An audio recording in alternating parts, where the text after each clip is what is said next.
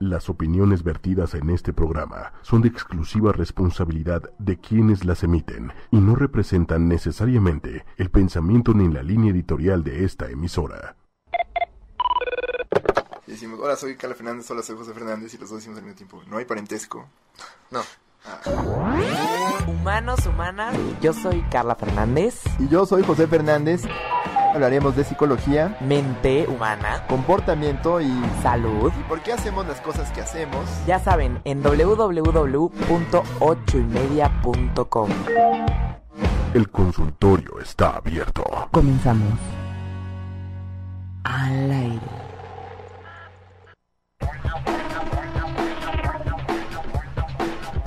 Buenos días, humanos, humanas. Bienvenidos a Humanamente. ¿Cómo están todos por allá? ¿Ya listos para que empiece el programa de hoy? Pues, ¿qué creen? José ya viene en camino. Eh, el día de hoy no crean que, que no va a estar aquí con nosotros. Ya listos. Y pues eh, eh, el día de hoy es, aunque no lo crean, es nuestro programa número 100. Llevamos 100 programas. Hemos grabado 100 programas en, en este espacio de 8 y media, que también es su espacio. Y pues eh, casi ya en agosto cumplimos dos años transmitiendo todos los miércoles. Bueno, casi todos los miércoles, no todos. Hay algunos miércoles que hemos, nos hemos ido de vacaciones. Pero pues aquí estamos incansablemente para darles un poco sobre la ciencia de la psicología, ¿no? Aquí estamos siempre todos los miércoles, empezando a las 9 de la mañana o a las 9 y 10 a veces, ¿no? Porque a veces se nos hace un poquito tarde, pero siempre con muchísimas ganas, ¿no? Entonces, ¿de qué creen que les vamos a hablar? ¿Cuál es el, el tema que más nos gusta aquí en Humanamente? ¿Cuál es el tema que, que más le gusta a José y que más me gusta a mí? ¿Quién nos puede decir por allá? Pues el, el, tema favorito sin duda, obviamente por nuestro pasado y por nuestro, nuestro, nuestras, nuestras especialidades, es eh, sin duda las adicciones, sí señor. Hoy será el doceavo programa donde abordaremos temáticas sobre adicciones, porque en estos dos años no nos hemos cansado de hablarlas, ¿ok? Y vamos a seguir hablando de adicciones, van a ver. Ya hemos tenido programas sobre drogas auditivas, sobre eh, tema de, eh, de, marihuana versus eh, alcohol. Hemos hablado sobre los factores este, eh, que causan o desarrollan una adicción. Hemos hablado de la codependencia, la, la ludopatía. Hemos hablado de muchos temas eh, relacionados con las adicciones. Y pues hoy les vamos a hablar sobre cómo es que las vivencias que tenemos en la infancia o en la adolescencia, que esto sería pues este en la niñez y antes de los 18 años, ¿no? Eh, pueden eh, promover o disminuir las probabilidades de desarrollar una adicción. Porque, a ver, todos queremos saber qué es lo que hace que una persona desarrolle una adicción, porque nadie quiere tener una adicción, nadie las quiere desarrollar, ¿no? Las adicciones son enfermedades mentales crónicas, ¿no? Y que, que un día ves que se aparecen, a ver, sí hay recuperación, pero es muy complicada. Entonces, o sea, todos los papás siempre quieren tratar de aprender qué se puede hacer en casa con, con sus hijos para poder evitar justamente este tipo de, de problemáticas, ¿no? Entonces, porque, o sea, todo, todo ustedes, ya llegó por acá José. Muy bien, eh, eh, todos sabemos que las adicciones no nada más afectan a la persona que las presenta, sino también afectan a todos los que los rodean. Y no nada más a todos los que los rodean, sino también afecta a la economía, el tema laboral, académico, eh, político, ¿no? Hay de mucho impacto en, en, en a nivel este global, ¿no? Entonces, el, el, de alguna manera, ¿por qué queremos pues estudiarlas no, no solamente para diagnosticarlas o dar tratamiento y ayudar a los que ya la presentan, sino también para evitarlas, ¿no? Entonces, ¿cómo se puede evitar una problemática? Estudiándola, analizándola y tomando decisiones. Entonces, en las teorías existentes sobre cuáles son los factores de que hacen que una persona presente una adicción, están pues de varios eh, eh, tipos. Está desde la, el tema biopsicosocial, ¿no? Bio de biología, que es cómo es que la genética puede afectar en el desarrollo de una adicción.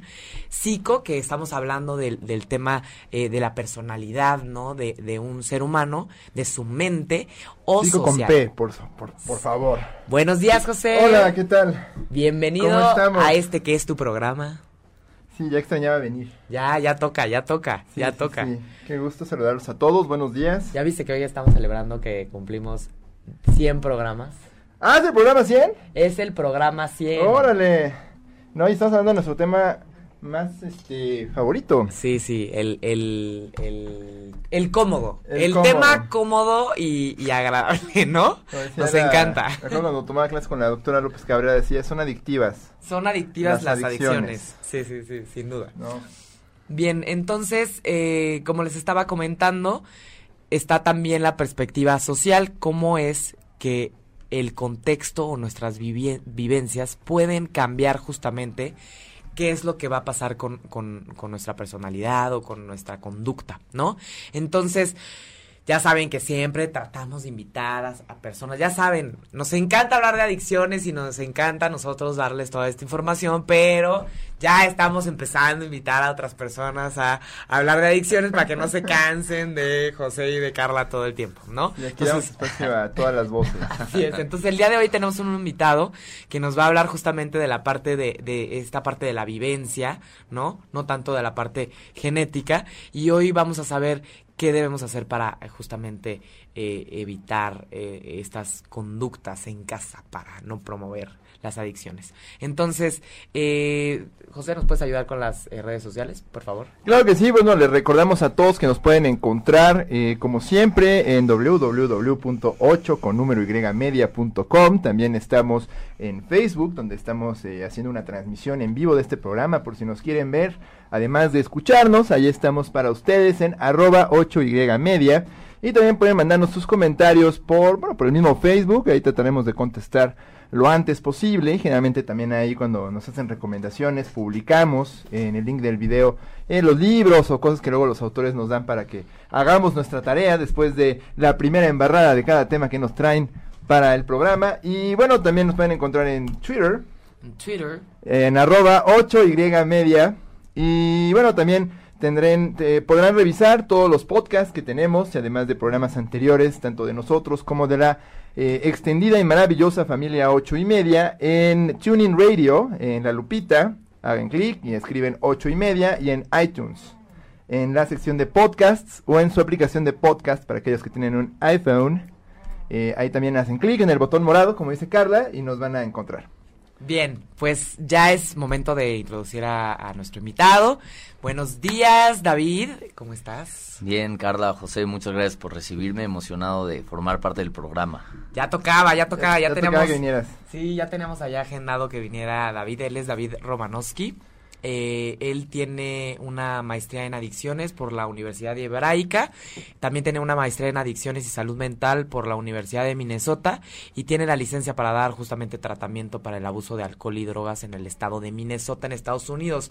Porque recordemos que en Estados Unidos los psicólogos o los especialistas en tratamiento se tienen que certificar para poder ver a pacientes, ¿no? Como en México. Así que aquí, este, pues cualquiera, Así es. ¿no? Aquí cualquiera puede Aquí un día poner su consultorio y dar tratamiento. Ahí. Pues bien, eh, David cuenta con la licencia para, para dar tratamiento, así como si fuera abogado, pero justamente él tiene la barra de Minnesota, no como los abogados.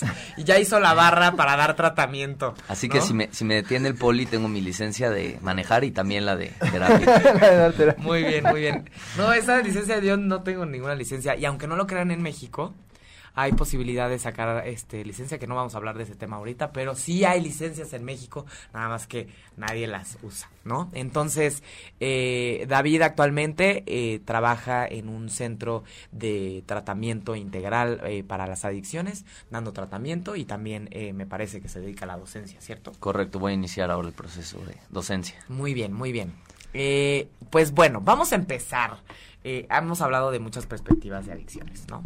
Entonces, primero nos gustaría saber tu, postura, ya que, este, a ver, también recordemos que Minnesota es eh, una de las universidades eh, número uno para estudiar justamente el tratamiento de las adicciones, ya que justamente hay una clínica dentro de... es Hazelden, ¿no? Hazelden está en el estado de Minnesota también. Ajá, pero Eh, es otra. Es, es otra, Bueno, pero, Minnesota, pero Minnesota es el le centro dicen, de las adicciones. Pero de hecho le dicen el estado de los 10.000 lagos, pero también de los 10.000 rehabs, 10.000 rehabilitaciones. Entonces sí, hay mucha vanguardia Ahí como en el que campo. todo se, Se junta. Es el hub de las adicciones. ¿no? Sí, sí, sí. Y nosotros aquí en México, qué, qué coraje. Pero bueno, algún día, algún día. Eh, pues bien, entonces, ya que justamente eh, David viene con todos estos estudios y toda esta experiencia de la Universidad de Minnesota, eh, nos gustaría que nos platicaras tu opinión eh, o, o- o la opinión eh, que, en tu opinión, ¿qué determina que una persona desarrolle o no una adicción? Ok. Bueno, primero, eh, lo que quiero decir es que en, en un inicio se entendían las adicciones como un déficit moral, es decir, que las personas eh, no tenían valores, que eran rebeldes sin causa, que eran autodestructivas, entonces habría que expulsarlos de la sociedad porque eran un, una como un ente tóxica, ¿no? Claro, antes los ponían en estos barcos, este... La nave de los locos, La ¿no? nave de los locos metían a, a los entre paréntesis, ¿no? A los este a las personas que tenían trastornos mentales, entre ellas también este con adicciones, los metían a un barco y los ponían así sin capitán ni nada a ver a dónde caían. Claro, un aislamiento social, ¿no? Entonces se le, había un tremendo estigma hacia ellos bajo la su- suposición de que esa es una decisión que ellos tomaban. Entonces ese es el modelo moral de las adicciones, ¿no? Y luego afortunadamente se dan ya avances gracias a la investigación en el campo médico. Entonces, ¿qué es lo que declara el campo médico? Pues declara que la, que la adicción es una enfermedad en el cerebro recurrente y crónica, ¿no? Que se caracteriza por el uso compulsivo de drogas, eh, definiendo la adicción como eh, la búsqueda de drogas, el constante uso pese a las consecuencias negativas asociadas. Es decir, eh, yo continúo el uso de sustancias compulsivamente, aunque me involucren accidentes de coche, aunque me... Deje de ir al trabajo, Deje de ir al trabajo, mienta, etcétera, etcétera, ¿no? Entonces, Problemas es- ilegales, ¿no? Sí, y ese es el enfoque médico. Ahora, ¿cuál es el problema del enfoque médico? Primero, que es muy determinista muchas veces en que es genético, ¿no? Entonces, como es genético, pues ya no, ya no hay nada que hacer, ¿no? Si ya lo traías en los genes, ¿Para pues qué prevenir? ya para qué prevenir, no se puede hacer nada, ¿no? El otro, el otro problema del, del enfoque médico es que eh, muchas veces creen que son, eso se trata nada más de síntomas. Es un problema de síntomas que hay que medicar y una vez que medicado ya, está Ya está controlado. ya está controlado, ¿no? Ahora, tampoco hay que decir que no aporta. O sea, el enfoque médico es un gran avance al enfoque moral, porque si no estamos hablando de una elección autodestructiva que dice el enfoque moral, pues por lo menos ya estamos hablando de una enfermedad. Y si tú tienes una enfermedad, pues ya no te voy a culpar porque tengas una enfermedad, ¿no? Eso Claro. significa que requieres de tratamiento, que no es una decisión tuya. Entonces, el decir que es una enfermedad, pues ya es un toque mucho más humano, mucho más receptivo y mucho más empático hacia la persona que tiene enfermedad, en vez de estigmatizarla y, como dices tú, mandarla en un barco, ¿no? Ya es una condición que requiere tratamiento. No, y definitivamente yo creo que hasta la fecha las personas siguen pensando que son malas personas, que Ujú. hijos de su madre, que qué les pasa, que por qué te robaron, que por qué son violentos, ¿no? Que por qué hacen lo que hacen, porque es difícil entender que una persona tenga una conducta tan problemática y que le esté causando problemas a los demás Claro. y que no esté este reaccionando o cambiando esa manera de, de conducirse, ¿no? Claro, sí, deja, deja el modelo estigmatizante y moral y permite a las personas, como dije, recibir tratamiento desde un lado mucho más humano, ¿no? Y basado en la ciencia. Ahora, otro problema de, de- del, del modelo médico es que muchos, muchos especialistas, y a eso quiero llegar hoy, muchos médicos, eh, creen que esto es una enfermedad del cerebro y lo reducen también a una patología. Ahora, han habido estudios a larga escala en Estados Unidos de más de 43 mil personas, en donde, ¿qué crees, Carla y José? Bueno, ¿qué creen? En algún momento estas 43 mil personas cumplían diagnóstico para trastorno de uso de alcohol o trastorno de uso de sustancias, que es el DSM-5.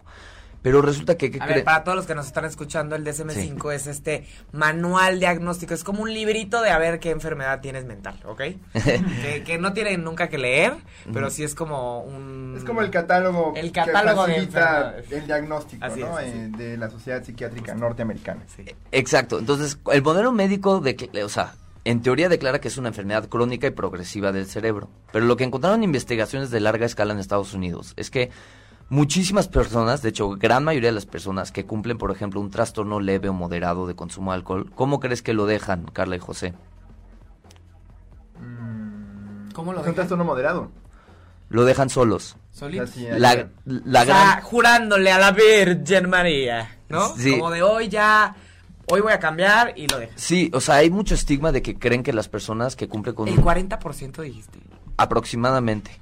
O sea, se hizo un estudio a largo plazo y lo que encontraron es que muchos que cumplían trastorno de uso de sustancias no requerían ni siquiera tratamiento, ni iban, ni iban a grupos de 12 pasos. Lo que pasó es que hubo circunstancias de vida que les permitieron encontrar un equilibrio, es decir, tuvieron un hijo, se casaron, o sea, literal, la luz, cásate y, Y ten ten una pareja. y ten hijos para poder mejorar. Era, era en el caso de, de tabaco, alcohol, En el drogas. caso, eh, sí, en el caso, sobre todo de alcohol y drogas. Pero aquí Ajá. lo que quiero decir es que otra limitación del modelo médico es que si fuera una condición progresiva y crónica, eh, sería universal para todos. Pruebas la sustancia, entonces utilizaríamos el modelo de experimentación, uso, abuso, dependencia, adicción, ¿no? Ese es muy y es muy reduccionista. Realmente lo que quiero decir aquí es que la gran mayoría de las personas que prueban sustancias lícitas o ilícitas no desarrollan Claro. una adicción. De hecho, solo entre el 10 y el 20% lo desarrollan. Entonces, ahora, no estoy promoviendo que la y no los gente estamos haga invitando esto. a que vayan a O que atascarse. también digan, bueno, pues yo soy de ese 90% que Sí, no a me va no a me va a pasar nada. No, no. Entonces no estoy promoviendo esto. Lo que estoy diciendo es que si la su- si el solo el 10 o 20% de las personas que utilizan estas sustancias desarrollan una adicción, entonces hay que entender, hay que entender que la sustancia por sí misma no, o sea, aunque tenga propiedades adictivas, la sustancia por sí misma no genera una adicción. Lo que genera una adicción, bueno, la adicción más bien se define por la relación del sujeto con la sustancia. Porque supongo que tú, Carlos, tú, José, han probado el alcohol. No, yo Nunca. nunca. Nunca, yo lo sé. No, no, de chiquito me dieron y no me gustó. Ok. Pero tanto ustedes como muchas personas alrededor de ustedes han probado el alcohol. Y la mayoría de ellos les aseguro que no tienen una adicción al alcohol. ¿Ok? Entonces, si el alcohol por sí mismo fuera adictivo como tal, entonces todos los que produ- los, que probemos el alcohol o tomemos el alcohol, desarrollaríamos una adicción. Claro. No, o sea, las adicciones, las drogas, incluyendo el alcohol, tienen potencial adictivo. Correcto. Pero no son siempre adictivas. ¿no? Y, y ahora, en este sentido, en este sentido, fíjense bien, ya estamos entrando un poco al modelo biopsicosocial. Y aquí la pregunta es, ¿quién es susceptible a desarrollar una adicción? Porque no solo es el que prueba la sustancia, número uno. Claro.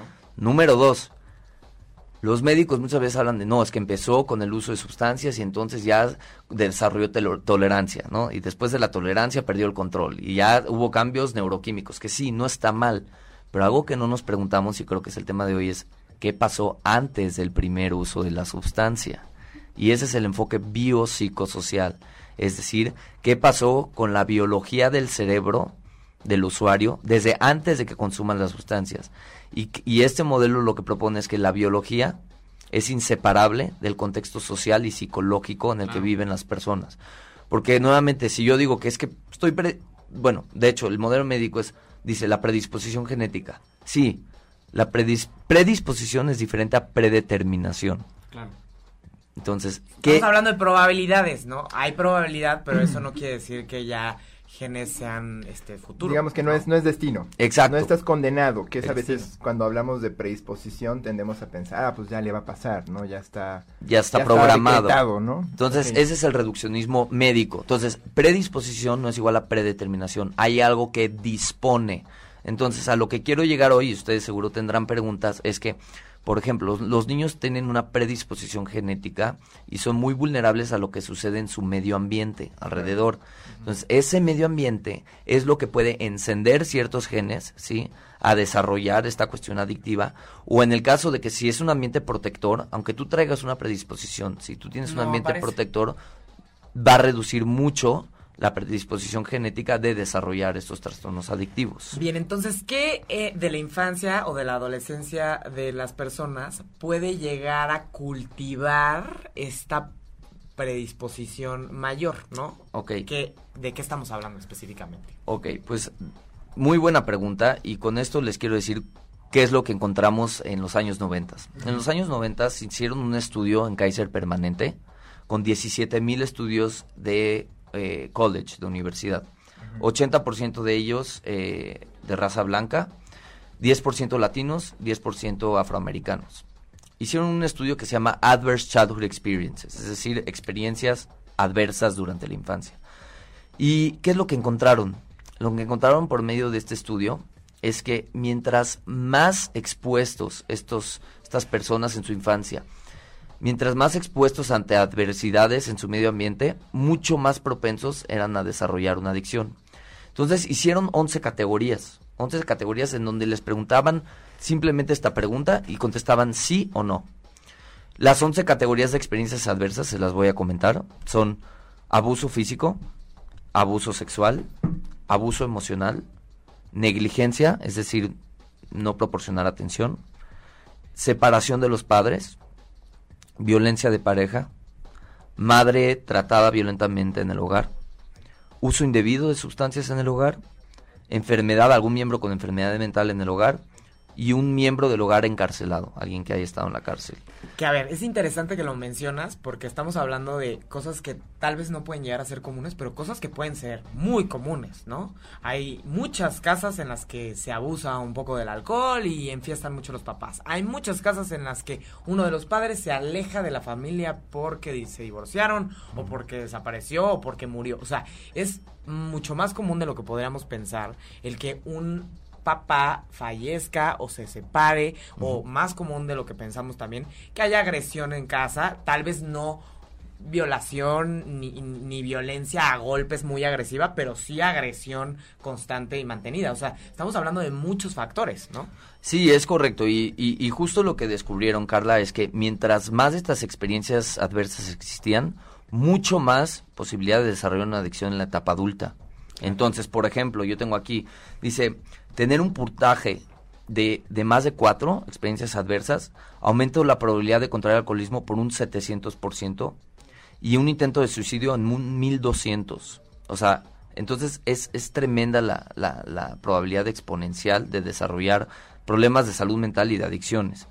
Eh, incluso dicen que eh, si tuviste más de, más de cinco experiencias adversas, tienes un 4.600% más de probabilidad de, de convertirte en un usuario que se inyecta, se inyecta drogas a nivel intravenoso.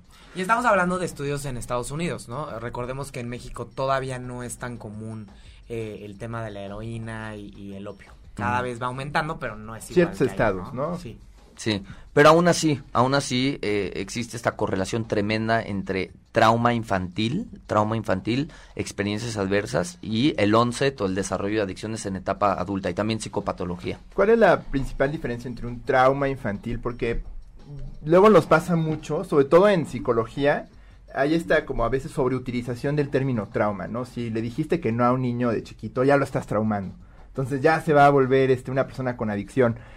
O se divorciaron o y- ya lo Ah, traumaste, sí, ¿no? Entonces, a veces podríamos llegar a ser un poquito, este, hasta espantados, ¿no? Con el término trauma, o, o- o- o usarlo de manera muy poco precisa. Entonces, eh, ¿cuál sería la diferencia exacta entre una experiencia traumática y una adversidad experimentada en la infancia?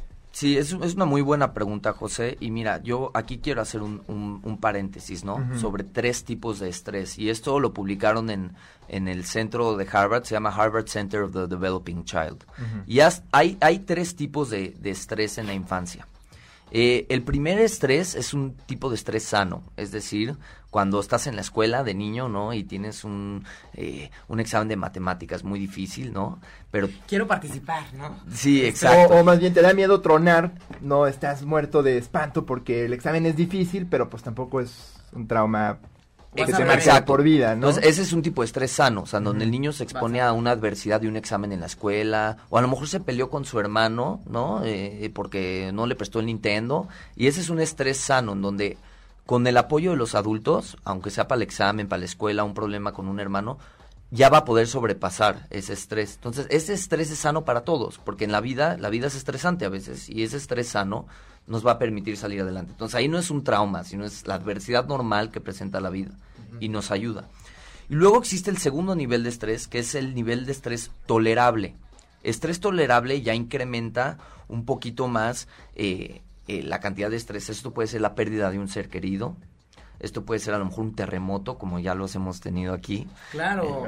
Entonces, Que yo lo viví como un estrés bastante más Más que tolerable, ¿no? sí, sí. Pero, pero aquí en el estrés tolerable, fíjate Carla y José, si cuentas con el apoyo de un adulto, de un supervisor, de un maestro, también lo puedes superar. Es decir, eh, existe un, un evento difícil, ¿sí?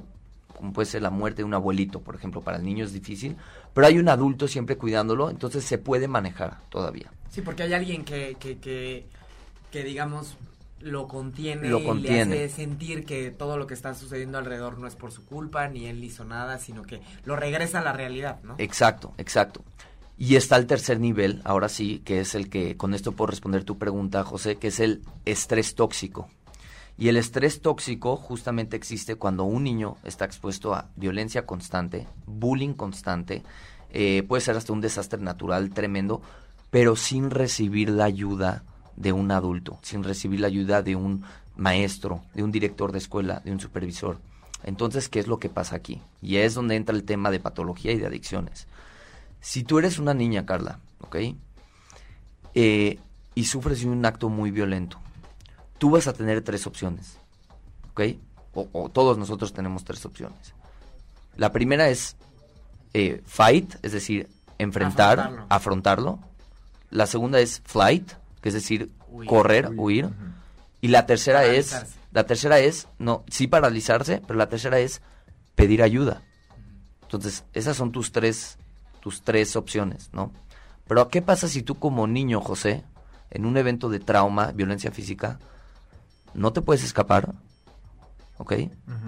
No puedes enfrentar a un adulto porque es más grande que tú o es más fuerte y no puedes pedir ayuda. ¿Qué es lo que le va a pasar a tu cerebro? Desesperanza absoluta. No tengo control sobre nada. Nadie me puede ayudar. Y ese es el trauma. El trauma no es tanto el evento externo, que sí lo es, Es la ausencia. Claro. sino es la falta de conexión con alguien para regular tus emociones. Se produce un nivel de estrés tan tóxico, pero además no recibes ningún tipo de apoyo y hay una desconexión interna. Es demasiado para el cerebro, entonces existe una desconexión emocional, existe una disrupción también biológica en el cerebro, un desbalance bioquímico y como no existe una solución para ti, entonces ahí es donde empiezas a desarrollar ciertos patrones eh, psicopatológicos, ¿no? De afrontamiento, podríamos decirlo, ¿no? Y digo, no olvidemos que también pues es un momento del desarrollo donde el cerebro todavía es muy plástico. Ajá. Está aprendiendo, está, todavía no termina de desarrollarse, no hay una diferenciación en las conexiones neuronales. Digamos que el cerebro está haciendo conexiones neuronales todo el tiempo. ¿no? Correcto. Conforme crecemos se van consolidando y ahí todavía están volando por todos lados y es justo donde vienen esos aprendizajes formativos. Y justamente, José, qué bueno que traes la, eh, el tema de la ciencia del cerebro, que es fundamental en este tema. El cerebro humano se desarrolla de adentro hacia afuera. Es decir, primero se tienen que eh, amortiguar o balancear las áreas primitivas, es decir, el cerebro reptiliano, Las emociones. que y el, y el sistema límbico, que ya lo primero es el cerebro reptiliano, que regula funciones muy básicas como Claro. la temperatura corporal, Respiración. la respiración, etcétera. Y luego viene ya el sistema límbico, que entra la- la- el sistema de apego, la regulación emocional. Y por último, entra la parte que nos distingue de los animales, que es el neocórtex, la corteza prefrontal, que ya son sistemas de pensamiento complejos, planeación, toma de decisiones. De Pero. ¿qué creen, amigos? ¿Qué pasa, José, si no están reguladas las áreas más primitivas del cerebro? También la toma de decisiones, solución de problemas, va mermada también. Si, si, tú, si un niño está tan desbalanceado emocionalmente, victimizado, con un nivel de estrés tóxico con el que hablamos, no se va a poder, eh, no, no van a poder funcionar las áreas ya más civilizadas del cerebro, porque está, él está en, en modo escape. Es como si, y Nadine Burke, eh, que, que, se la recomiendo muchísimo, habla también de este sistema de trauma y experiencias adversas, lo que dice es, si ustedes vienen a un, a un oso en la selva, bueno, en el bosque, y viene por ustedes, ¿qué es lo que va a pasar en, en, en, su sistema más primitivo del cerebro? ¿Qué les va a decir a ustedes? Corre. Corre. Es una amenaza, tienes que hacer algo al respecto. ¿Y es sano eso, José? Pues, por supuesto. Claro que es sano. Entonces, un nivel de estrés temporal que te dice, corre, ahí viene el oso, te permite escapar. Sobrevivir. Uh -huh. Correcto, pero ahí les va esto. ¿Qué pasa si el oso, en vez de ser un oso en el bosque, es tu papá el golpeador que viene todos los días a tu casa a golpearte? ¿Qué va a pasar con ese nivel de estrés? En vez de ser temporal para que te escapes, vas a entrar en un nivel prolongado de estrés. Sí, sí. Y eso genera ya un desbalance bioquímico. ¿Por qué? Y permítanme, si me explayo, me, me detienen. No, no, adelante, adelante. Cuando hay un nivel de estrés, nosotros tenemos una parte en el cerebro que, eh, que produce cortisol, que es esta hormona de estrés. Sí. En dosis pequeñas es muy bueno porque estás, te permite activarte, te permite escapar del oso, te permite reaccionar ante una situación difícil, ¿no? Pero luchar por lo que quieres, metas. Exactamente, eso, ¿no? hablando del estrés sano. Sí. Pero ¿qué pasa, José y Carla, si el nivel de cortisol es permanente y prolongado? Lo que va a suceder es que interfiere con el desarrollo del cerebro del niño. Entonces, van a ver ciertos neuroquímicos que sus sistemas no se van a desarrollar, no se van a desarrollar, perdón, adecuadamente. Por ejemplo, cuando hay exceso de estrés, no va a haber un nivel adecuado de serotonina que te ayude a que te ayude a regular tu estado de ánimo, va a interferir con la producción de serotonina. Uh -huh. Cuando hay un nivel de estrés prolongado, va a interferir también con el desarrollo del sistema dopaminérgico que te permite estar motivado, que te permite estar involucrado en actividades y disfrutar. Va a haber un, una interferencia también en tu sistema de endorfinas, que es la que te permite aliviar el dolor y también tener un sentido de placer.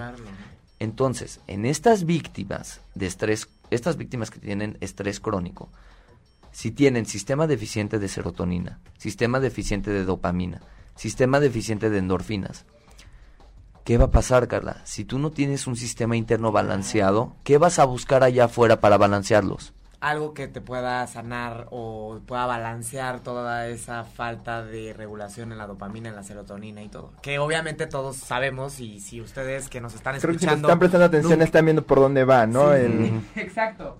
Claramente el, el, el hecho de hablar de una probable este, necesidad de regularse con lo que está allá afuera en lugar de regularse con lo que está adentro porque eres deficiente para regular estas emociones, Uh -huh. pues obviamente a la, en, al momento en el que tomas un drink o, o consumes cocaína o cualquier otra droga, en ese momento dices, esto es todo lo que me hace falta. Claro, lo que yo necesitaba.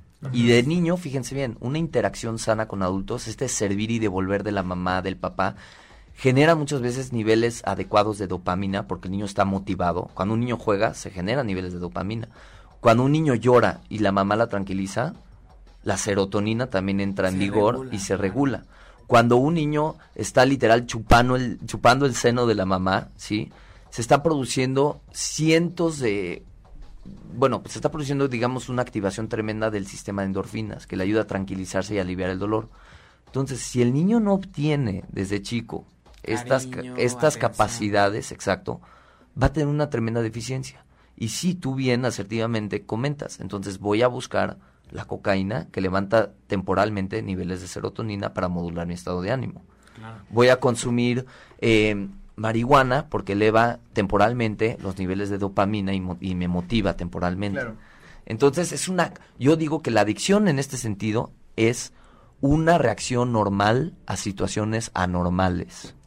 Claro, cuando tienes una lectura tan ansiosa de la realidad, pues obviamente vas a buscar herramientas para poder enfrentarte a ella y básicamente, como tú lo dices, te vas a un nivel tan primitivo que a veces pues, necesitas literal un químico que te ayude a Claro. mantenerte en la relativa regulación. Claro.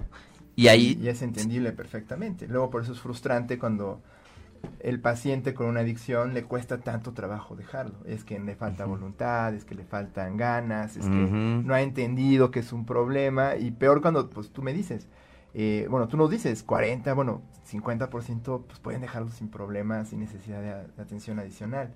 Son estos particularmente los que les cuesta más trabajo. Exactamente, José. Y entonces aquí entra un poco la parte de, en mis pacientes, en la práctica privada y en la investigación, dos terceras partes de mis pacientes sufrieron tra- de traumas. Y no solo uno.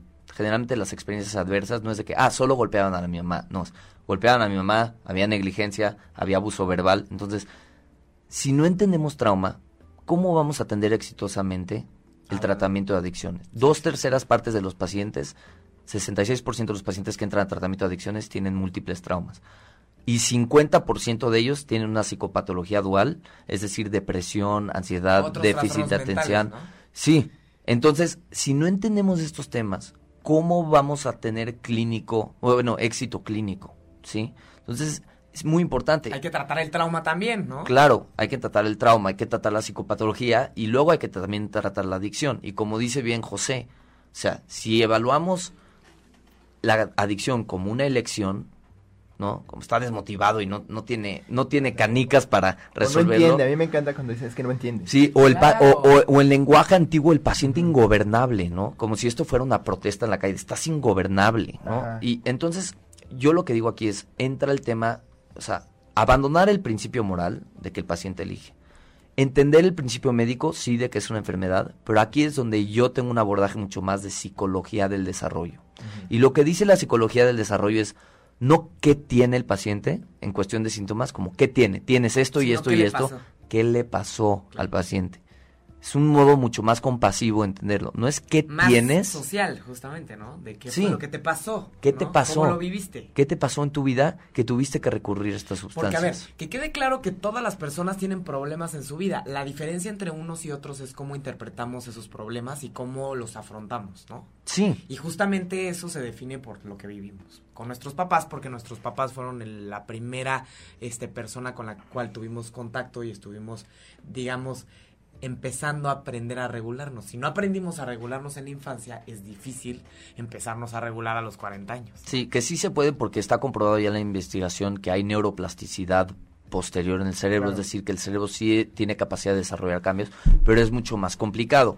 Y Sí, ahora, por eso existe la terapia, si no qué. sí, pues hay que, hay que ir. No, o sea, y, y es, y es interesante porque yo, yo recuerdo ver estas imágenes de que si es posible la recuperación relativa del paciente con Sí. adicción, nomás que no es, no es fácil. No es trabajo Claro. fácil, No, sí. y el proceso de tratamiento puede llegar a ser muy frustrante para el paciente, para la familia y también para el tratante. Seguro, ¿no? seguro hay que el tener personal de salud. hay que tener mucho cuidado en no empujar al paciente a obtener resultados rápidos porque esto es un proceso, ¿no? Ahora, Nada de 28 días mágicos, Nada, que saldrás completamente Sí. restaurado. No, no, no, no, hablando- no hay magias. Ah, Estamos hablando de, de mínimo, o sea, procesos de seis meses, años, o sea, de mantener terapia, mantener trabajo personal, porque es Sí. un trabajo personal, ¿no? No, y, y por eso dicen que por, por, por, o sea, por cada peso de prevención que cuesta son 100 pesos de, de tratamiento, ¿no? Entonces ahí entra la, ahí entra la prevención. Pero Carla, tú mencionaste un tema y no me quiero ir con este, con esta idea de que hay que culpar a los padres, hay que culpar a las familias por los Claro. traumas propiciados a los hijos, porque me puedo ir, o muchos eh, en la audiencia se pueden ir con que, ay David, estás echándole la pelotita. a-". todavía no eres papá, no Sí, exacto. Entonces, No, ponernos muy freudianos acá, ¿no? no, no, Es no, exacto. Infancia es destino y es culpa de los padres. No, aquí lo que hay que entender es que, ¿qué está pasando también con los padres de familia? Y aquí es donde tenemos que entender las múltiples dimensiones en el fenómeno de adicciones. No se puede entender la adicción con una simple línea o con una, una sola disciplina. Hay que entender el ambiente social, político, económico en el que los padres de familia están viviendo. Porque en este país, tú dime, Carla, una persona que, que vive en, en el estado de Guerrero, ¿ok?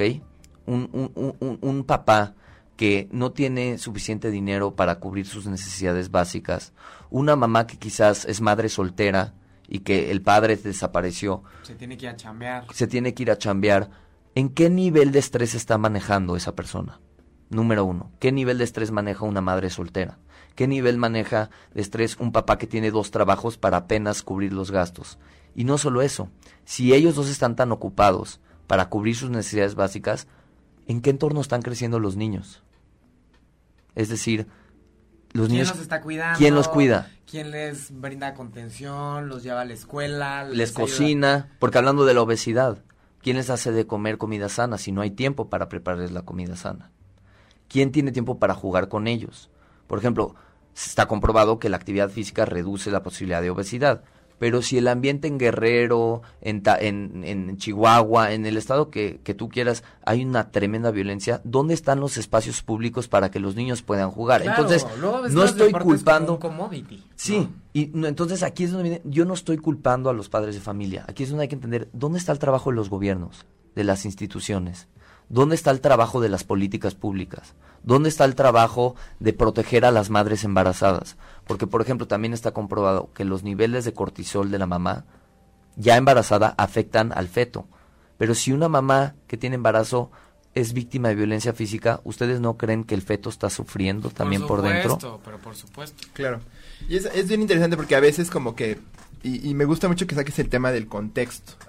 De entrada, yo creo que es bien importante sacar la salud mental de un tema que parece exclusivamente de la clínica o de las o de la puertas cerradas. per se, sí. O algo que se trata de, de manera privada cuando por supuesto que es una materia de salud pública, es una materia, a, a mí me gusta llamarlo de salud global, ¿no? Se tiene que ver con, por ejemplo, yo estaba pensando, ahorita que hablabas de estos estresores, hay cuestiones que están más allá de, de cuestiones tan del día a día, por ejemplo, estas familias de los eh, migrantes desplazados, ¿no? Los niños separados, ahora que, que hizo mucho ruido, ¿no? Eh, en, en la frontera con Estados Unidos, pues estás hablando de chavitos que sí, o sea, están llore y llore en una oficina de migración y que por supuesto no sé qué tanto estemos hablando de un daño irreversible, pero por- los vulnera a este tipo de trastorno a largo plazo. Estamos hablando de bonos generacionales, ¿no? Todos los desplazados de, de Siria, todas las crisis de, de los refugiados, los que viven en situaciones de violencia, como tú dices aquí en México, ¿no? Que no pueden salir a la calle a jugar, en Colombia, en Nicaragua. ¿Qué tanto y a mí me gusta pensar cuáles son las tareas que se tienen en, en nosotros como, como, como gremio en la salud mental, porque estamos, yo creo que enfrentarnos a, a lo que probablemente en unos años será una demanda que sobrepase la capacidad de los profesionales especializados. Claro, Claro. eso es una, como tú dices bien, José, esto es una olla express, ¿no? En donde si tú tienes a los niños expuestos, alejados de los papás, expuestos ante la incertidumbre, sin una estructura, por ejemplo en Oaxaca, niños que de repente hace unos años tuvieron meses sin asistir a la escuela, estamos generando una olla express para el desarrollo de psicopatología y de adicciones. Entonces, Sí, la educación es importantísima. Entonces, ¿cuál es la respuesta, José? Mira, en estos gobiernos de Centroamérica o incluso en México, si siguen existiendo esos niveles de corrupción y de desigualdad social, ¿sí? Si siguen existiendo las faltas de oportunidades laborales, si sigue existiendo el adolescente que tiene que abandonar la escuela para cumplir con las necesidades básicas del hogar, O que su papá puede cubrirlas, pero igual quiere que se salga para seguir cubriendo más, ¿no? O sea, que también es la cultura de no hay, o sea, no está acostumbrado que termine la prepa, ¿no? Sí, no están acostumbrados, pero también hay una cuestión de que es la necesidad, Hay Carla. O sea, o sea, si Claro. hay un si hay un chavito en el estado de Sonora o Sinaloa que simplemente no tuvo la oportunidad de terminar de secundaria y que le ofrecen 20 mil pesos por ser sicario y entrar a un grupo en donde al menos Y tiene un sentido de pertenencia y un sueldo aceptable, pues claro que el chavo va muchas veces a Sí, recurrir no, no, a eso. Claro, claro. ¿No? Y sin generar una especie de amnistía, empatía excesiva, porque a veces cuando tenemos estos enfoques puede sonar que estamos justificando personas que pues pueden llegar a ser violentas, son criminales que hacen daño a otros y tú dices, ay, entonces qué, Entonces, pobrecitos, ¿no? Y no es eso, pero sí entender de dónde viene, cómo son, Exacto. cómo son respuestas naturales a una cuestión que va más allá de la historia individual. Y Y sí, aquí, aquí, aquí entra entonces el, el tema del juego político, ¿no? ¿Qué están haciendo nuestros países por la gente? Eh, ¿Dónde está el- la inversión en la investigación? ¿Dónde está la inversión en la En educación México de no. calidad? En Claro. México no. ¿Dónde está el interés de proteger a sectores vulnerables? O dar seguimiento a los programas que existen, Dios. O sea, hay muchos programas muy buenos, mucha investigación muy buena por buenos investigadores. ¿Y qué pasa? Cambia el gobierno y hay otra agenda y se Cambian acabó. las agendas. Yo creo que se tiende a descartar o a, o a minimizar el, val- el, el- el impacto que tienen estas cosas en la salud mental de los individuos. Como que eh, tratamos de concentrarnos mucho en temas de obesidad o en temas, o, o hablan de este tema del tejido social, que a veces siento que es una especie de palabra sexy que usan nomás para decir, pues sí, puse un parque. O, Sí, sí, o, o- o sí, tengo escuelas de tiempo completo, pero a veces como que no, yo siento que como personas que trabajamos en salud mental nos limitamos mucho a lo que hacemos en el día a día con nuestros grupos blanco Pacientes, claro. y a veces también desde la política pública como que no nos dan la importancia o, no se da importancia porque hay otras cosas que parecieran más prioritarias. Pero yo creo que, y es ahí donde viene la importancia de lo que dices del efecto, porque no es algo que se vea luego, luego.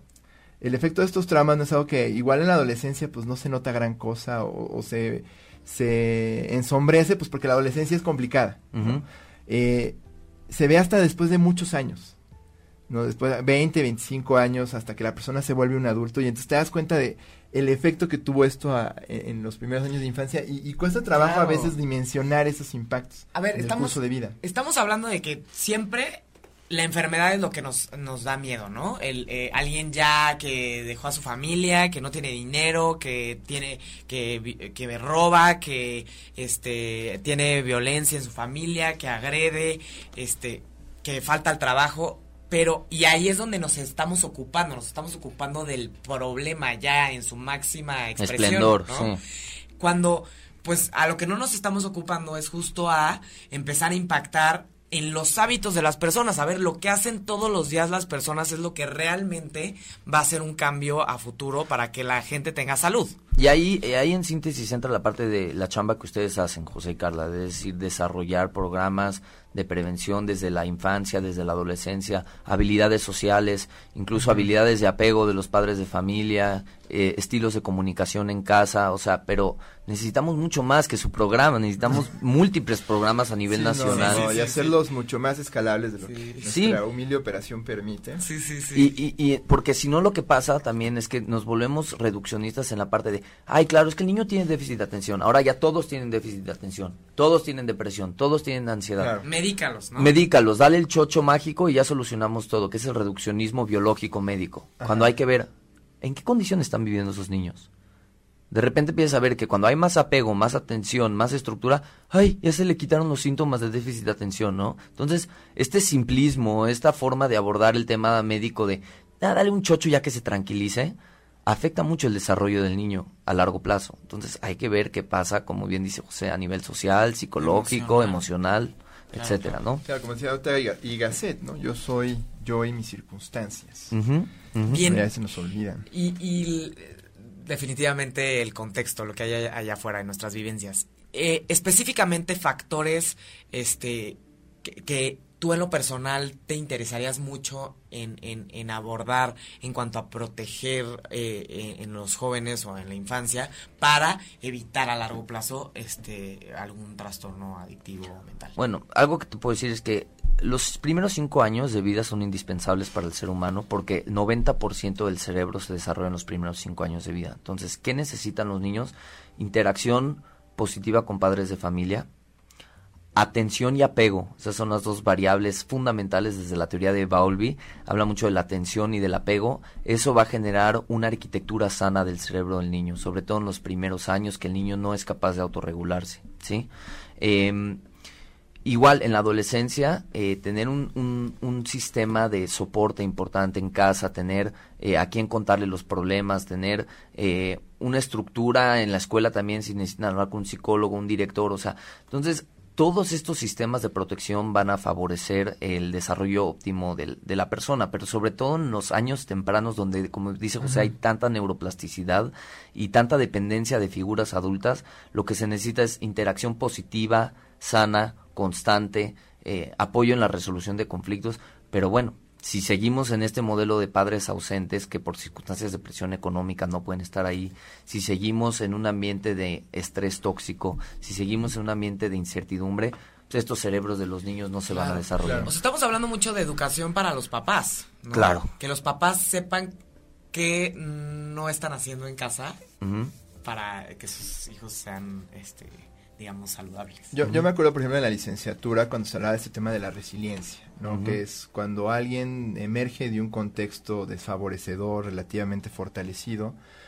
Un factor importante era pues, la presencia de alguien que da, da esta disonancia cognitiva, esta idea de que no todo es no, todo, no, no, no todas tus relaciones tienen que ser tan violentas como te han hecho creer que tienen que ser. ¿no? Y a veces son figuras como bien raras, ¿no? El, el entrenador de box o el padrecito. cuando Son 100%. buena onda, ¿no? Porque luego son Muchos- mala onda los padrecitos. Muchos, eh, muchos, por ejemplo, José, atletas de la NFL, nada más como un paréntesis, dicen, yo crecí en una terrible colonia con violencia, drogas, etcétera, pero mi coach de americano en high school me sacó adelante, ¿no? Claro. Entonces siempre está esa persona que te ayudó a entender que no todo era tu culpa, porque el niño es narciso por naturaleza y cree que estas cuestiones que Todo pasan, yo, todo todo es mi culpa. Claro. Entonces siempre hubo un mentor o una persona, una figura que le permitió ser resiliente. Entonces muy Exacto, atinadamente. sí, a punto. veces son...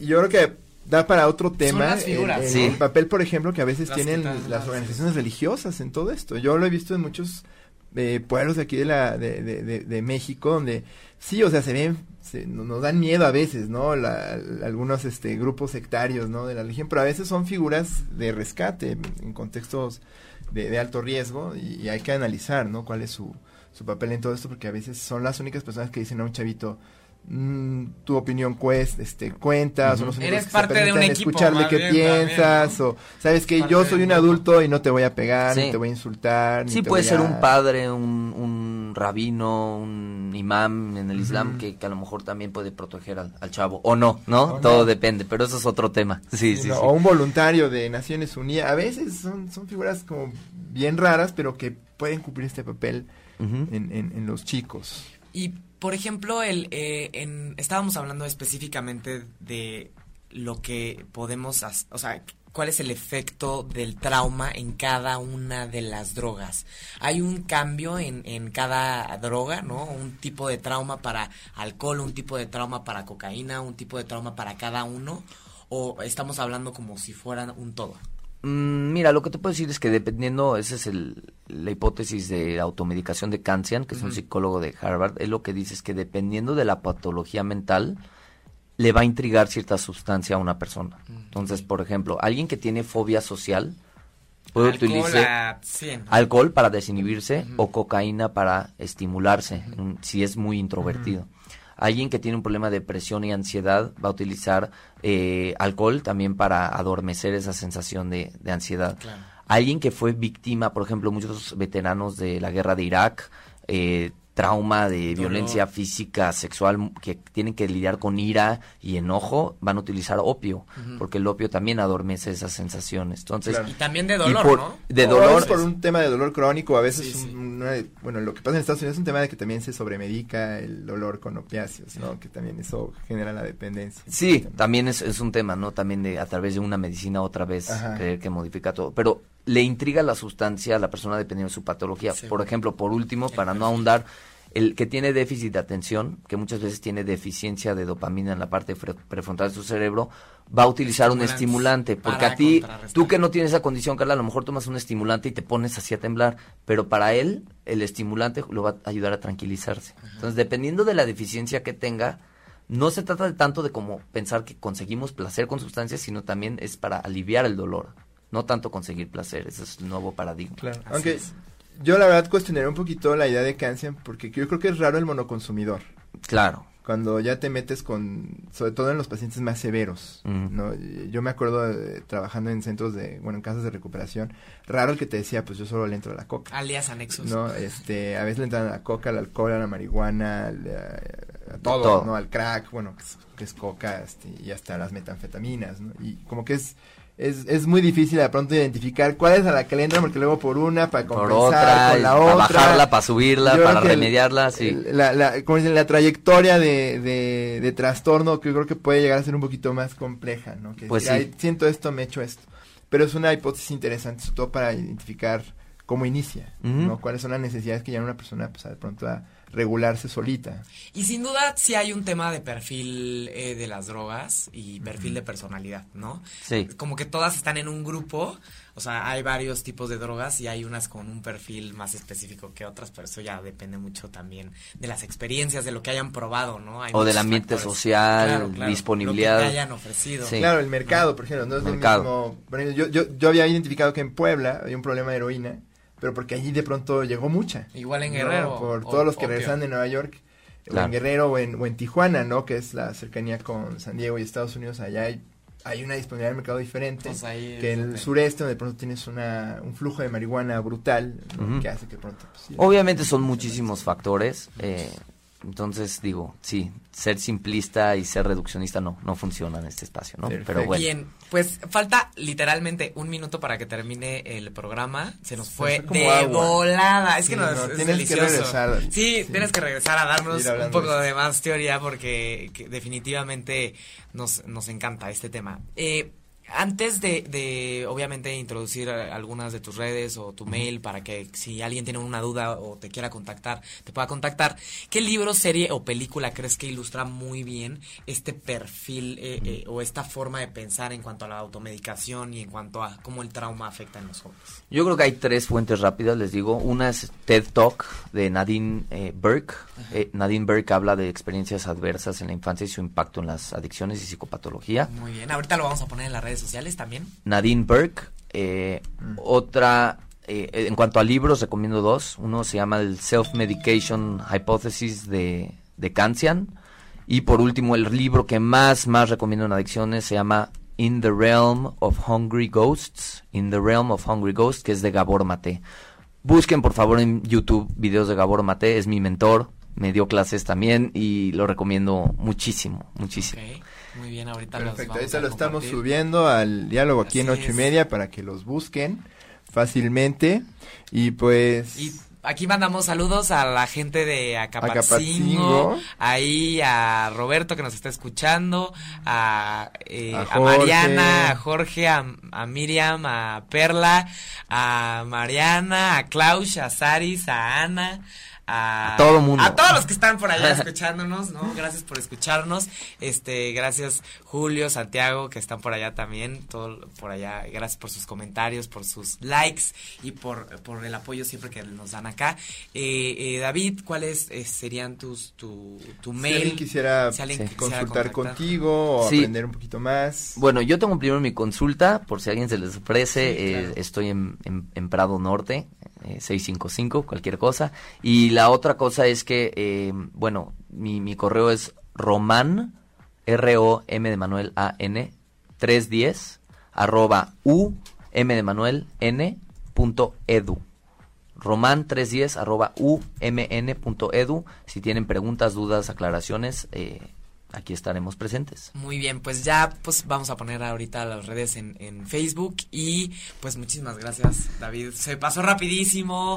Ya después este te volveremos a invitar a hablar un poco sobre sobre otros temas este sobre adicciones, ¿no? Porque sin duda es refrescante, ¿no? Nos va nos da mal de taller a José y a mí, ¿no? Entonces es bienvenido siempre. Pues muchas David. gracias, Carla. José, Colega. fue un placer y estamos un en contacto.